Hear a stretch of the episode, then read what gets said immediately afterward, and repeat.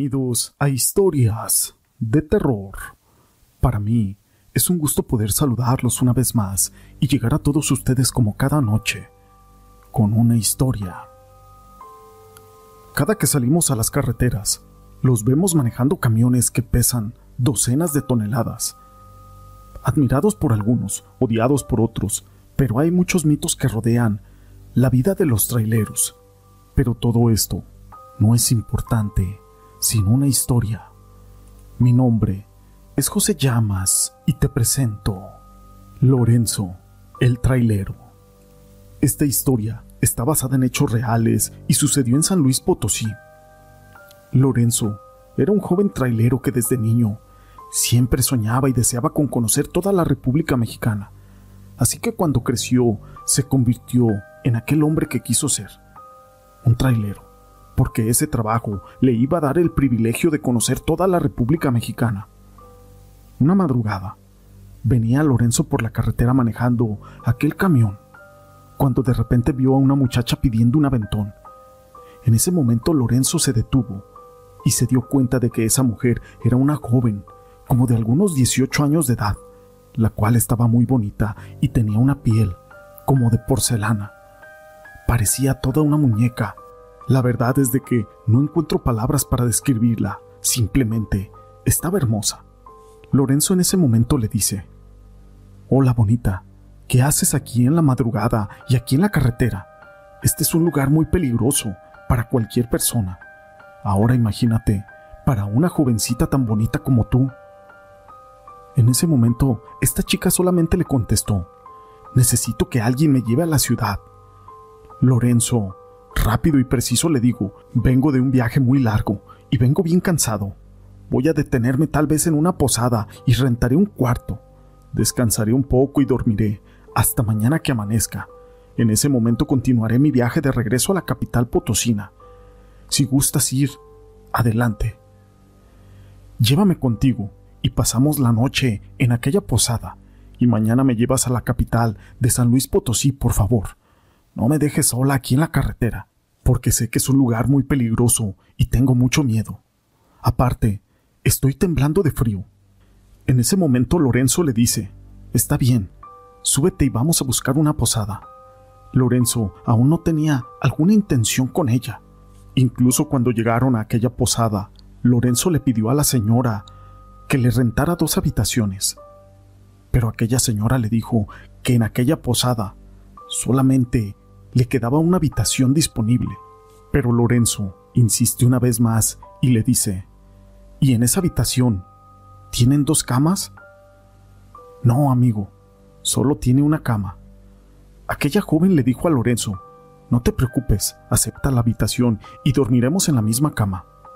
Lorenzo, ya cansado y con sueño, le dijo a la señora, Está bien, deme las llaves de aquella habitación.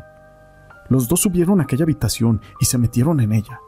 Una vez estando dentro, Lorenzo le dice, Señorita, usted dormirá de un lado de la cama y yo dormiré del otro. Sí, está bien, no te preocupes. En ese momento entró al baño aquella muchacha y se metió a bañar, mientras Lorenzo solo se quitaba los zapatos y se acostó con la ropa a un lado de aquella cama, aquel lado que a él le correspondía. Pero de repente esta joven salió de aquella habitación sin ropa. Cuando Lorenzo la vio se impresionó al ver que esta joven era completamente hermosa. Lorenzo aún se comportó como todo un caballero y le dijo, ¿Qué hace, señorita? Pero ella con su dedo de la mano le hizo una seña de que se callara y que no dijera nada, que estuviera en silencio. Después, ambos tuvieron intimidad. Esa fue una experiencia muy grata para Lorenzo, aunque solo la fuera a vivir una vez con esta persona. Y él sabía perfectamente que esto lo iba a recordar por siempre. Después de esta buena experiencia, se quedaron dormidos los dos hasta el amanecer. Pero de repente, Lorenzo despertó y no vio a aquella chica acostada en la cama. Entonces fue a buscarla al baño, bajó a la recepción y no la encontró. En ese momento le dijo a la recepcionista, Señora, buenos días. Una pregunta. Anoche vine con una señorita a rentar una habitación. ¿No la ha visto salir de pura casualidad? aquella recepcionista se le quedó viendo con cara de asombro y le dijo, Joven, ¿usted está bien? La verdad es de que yo lo veo muy pálido, pareciera como si alguien le hubiera robado energía.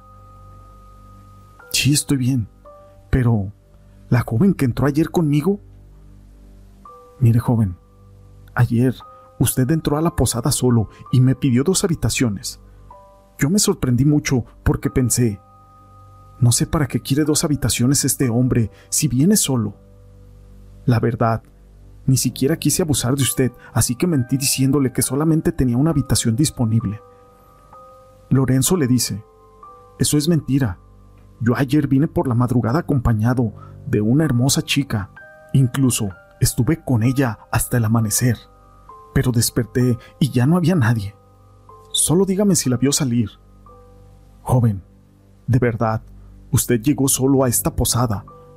La muchacha del aseo era testigo de esta discusión, así que le dijo, Señora, disculpe que la interrumpa, patrona, pero ya no discuta con este joven y mejor muéstrele los videos de seguridad y de vigilancia que tiene. Tienes toda la razón. Sígame, joven. En ese momento van a ver los videos de cómo llega a esa posada y en el video se ve cómo llega aquel tráiler al estacionamiento y después de estacionarlo, Lorenzo se baja solo de aquel camión y abre la otra puerta, pero no se baja nadie. Después cierra la puerta y entra solo a aquella posada. Ya dentro de la recepción, Lorenzo estaba solo. En ese momento sube a la habitación y entra a aquella habitación, pero lo vuelve a hacer solo, sin ningún acompañante. Bueno, al menos eso mostraban las cámaras de vigilancia. Pasaron los meses y Lorenzo andaba haciendo unas compras personales en la zona centro de la ciudad, cuando de repente se encontró con un amigo que no veía desde hace mucho tiempo, y le dice, Marcos, qué milagro que nos volvemos a encontrar. ¿A qué te dedicas ahora, amigo? Soy pintor de obras de arte. Ahorita Incluso voy a inaugurar una de las mejores galerías de la ciudad en una exposición con una colección de cuadros maravillosos que hacen honor a la belleza de las mujeres de épocas antiguas, esas señoritas que eran hijas de gente rica y posaban en los jardines de sus residencias. Tengo toda una colección completa. Me gustaría mucho que me acompañaras. Ten esta invitación y no faltes. Prométemelo, amigo Lorenzo. Ojalá que sí pueda ir, Marcos. Pero Lorenzo, tú cuéntame a qué te dedicas, amigo. Pues la verdad es de que yo soy trailero. Soy todo un aventurero y me gusta viajar por toda la República Mexicana. Me encantan los paisajes de mi México lindo y querido. Y siguieron con más pormenores del tiempo que no se habían visto. Se despidieron aquellos dos amigos y pasaron los días. Y se llegó el día de aquella exposición de obras de arte. Lorenzo llegó a aquella galería, la cual estaba muy elegante. Incluso, al entrar a aquella galería, él entregaba su invitación y unos meseros los recibían a todos los invitados con copas de vino blanco o vino tinto, algunos con champán. Lorenzo, como invitado de honor, tomó una copa de champán. Entró en aquel salón de aquella exposición donde había muchísima gente elegante y claro, su amigo Marcos, el cual estaba muy ocupado atendiendo a todos sus invitados. Así que Lorenzo, el cual solamente era un amigo invitado, pensó en que después iba a saludarlo, ya que lo viera más desocupado, mientras me ocuparé en mirar aquellas obras de arte que pintó mi amigo. Y vaya que eran hermosas. Todos los cuadros eran de bellas doncellas que habían sido pintadas en jardines y eran muy bonitas. Lorenzo continuaba viendo aquellos cuadros hasta que de repente vio un cuadro que lo impresionó en ese momento. Incluso se desmayó tirando aquella copa al piso. Marcos corrió para ayudar a su amigo y empezó a gritar. ¡Un médico! ¡Un médico! ¿Hay algún médico entre nosotros? Un señor dijo, Yo soy doctor, amigo. Parece que hubiera sufrido una emoción o una impresión y que por esto se haya desmayado. Pero es solo eso, es un desmayo. Hay que llevarlo a un lugar más cómodo y hay que darle de oler un pedazo de algodón con alcohol para que reaccione.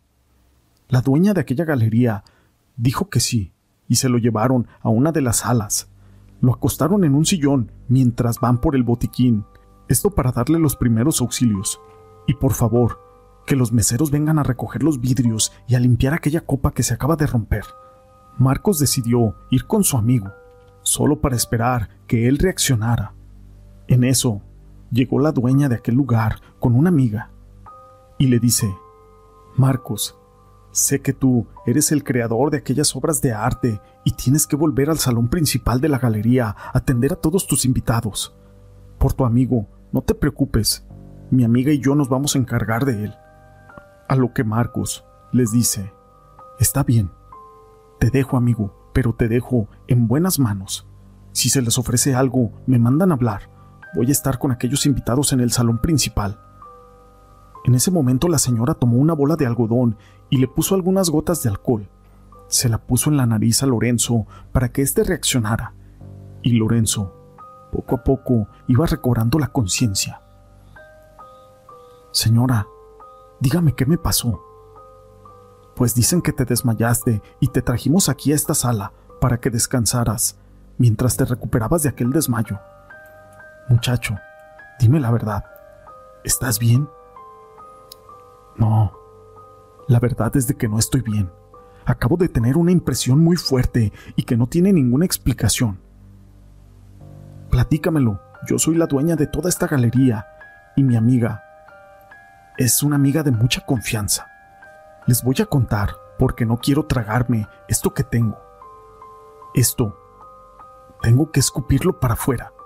En ese momento Lorenzo les contó aquella experiencia sobrenatural que tuvo con aquella jovencita en la carretera, en aquella posada por la madrugada. En ese momento, Lorenzo les dijo que esa joven estaba pintada en uno de esos cuadros de esa galería, quien se le había aparecido en esa madrugada en aquella carretera. Aquella joven que era la acompañante y amiga de la dueña de la galería no era una persona normal. Ella era vidente y medium.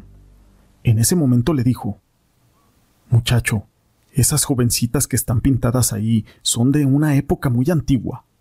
Eran educadas por las familias muy conservadoras y religiosas.